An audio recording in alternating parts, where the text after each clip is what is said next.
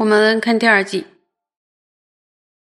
是无等师最圣子，贺佛一切事业旦，现化游戏无量土，礼阿逸多及妙音。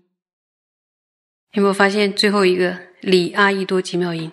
这是礼赞谁啊？是礼赞文殊菩萨与弥勒菩萨。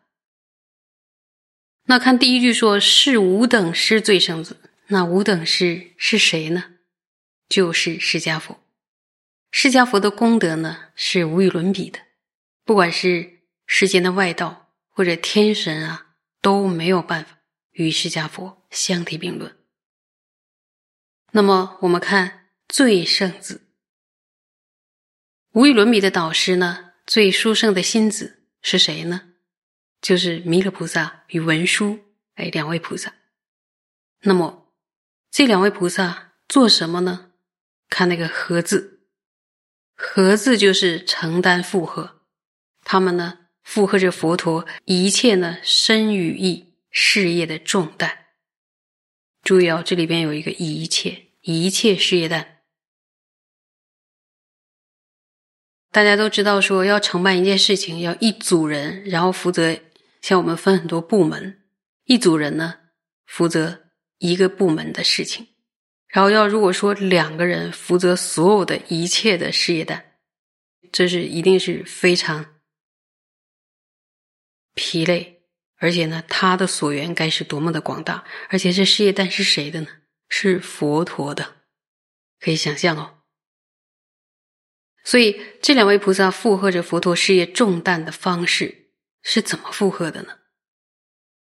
总体支持。增广能人的正法，特别是呢，弥勒菩萨支持什么呀？支持并增广广行派的传承。文殊菩萨呢，是支持并且增广的深见派的传承。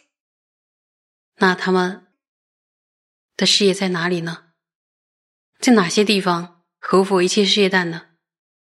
说这两位菩萨不只是在这个世间，也在呢无数的世界中呢。以菩萨等众多的化身现化游戏，做什么？就为了调伏不同的有情众生，在不同的地方变现出不同的面貌来调伏一切有情。所以这样了不起的无与伦比的释迦佛的最圣子，我们要不要来顶礼呢？所以礼阿逸多及妙音，有注意听吧？有没有注意听？不要散乱啊！然后接着看第三季。如果你们会背的话，可以和我一起。如极难量圣者母，造世密意瞻不言，名称遍扬于三地。我李龙猛无卓祖。看看这里边说又出现。李龙猛无卓是顶礼谁呀？是礼赞龙树菩萨与无卓菩萨。第三个句子的第一句说：“如极难量圣者母。”这个圣者母呢，是指什么呢？你们有答对吗？有同学可能答对了，对，就是般若经。那问大家说，般若经很容易懂吗？我们都喜欢诵般若，都知道说比天书还难懂。所以般若经的内涵呢，是极难通达的。那么，为什么般若经被称之为母呢？这个母是母亲的母呢？因为般若经最主要宣说的是空性的道理，而空正见呢是承办三乘的共因，也就是呢，透过空正见能够承办什么果位啊？声闻、独觉，还有什么以及大乘的这三种果位。所以呢，般若空性被称之为母。主要是开始空性的般若经，所以被称之为母。极难通达被称之为圣者母的这个般若经，谁来为我们解释呢？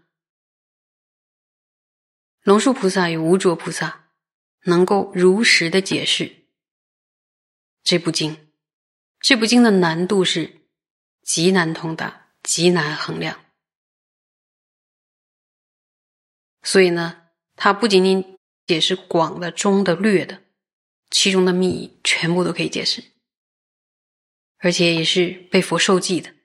因为佛会说他们懂了，那他我们就知道说哦，他们能够解释这么难以通达的广中略的般若经的密意哟。因此，会不会成为占卜咒的庄严？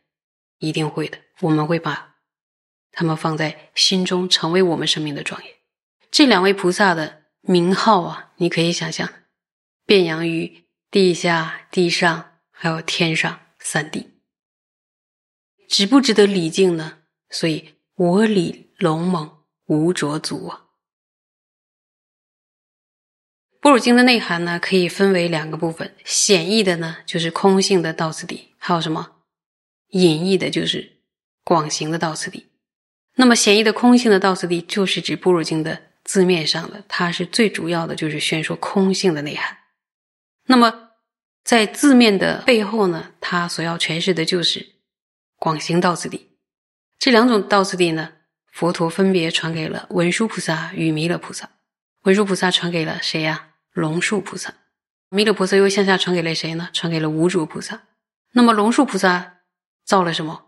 中观理具六论来宣说什么？宣说空性的法类。那么无主菩萨造了瑜伽师地论，宣说了广行道次的内涵。好，接下来学。第几季了？第四季。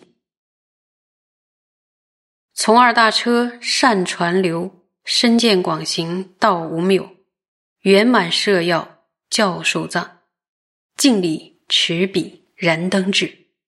看到燃灯智会不会生欢喜心啊？对，是礼赞阿底哈尊者的。那么涉及了从二大车轨，二大出轨是哪两位？龙树菩萨与无著菩萨。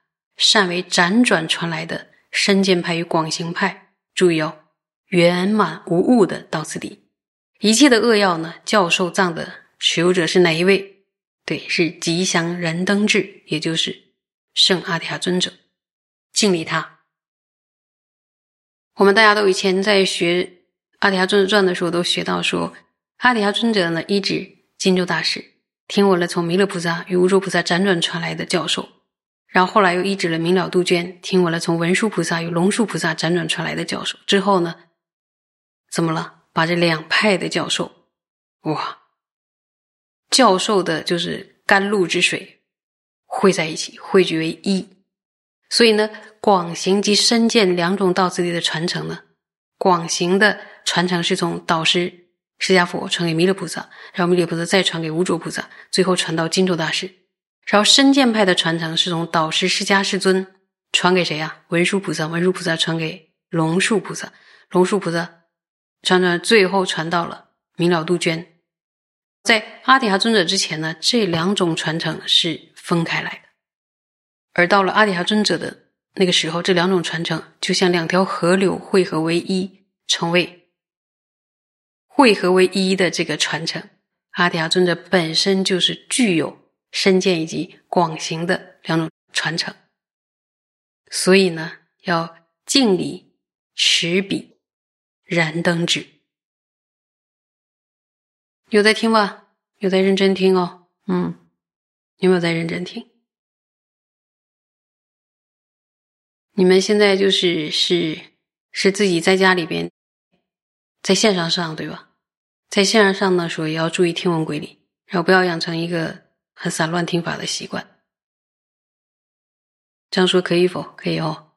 第五季，第五季，便是无央智言目，险种去脱最胜金，悲动巧辩善开显，敬礼此诸善知识。那么这一季很显然呢是礼赞善知识们。那么善知识具有什么样的功德呢？是关键，广大无余圣者一切智言，所有心要的，注意独一眼目，是令具足圣乘种性善缘的这个所化机前往解脱于一切智智之地的最胜渡口。他们呢，受到大悲心所撼动，是什么样的大悲心啊？就是在想要现前和究竟饶益希求解脱者的这个大悲心。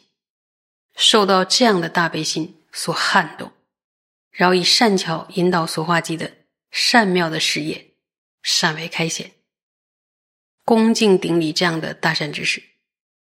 这里边，比如说举了罗刹虚空床、至尊法一贤、五等人大瓦等上师正事。有的善知识呢，也解释说，便是无阳智言目显示了甚深的空性与正达空性的甚深道次。显种去脱最圣经呢，这一句显示了什么呀？广大的道次。便是无阳智言目的眼目是指空性。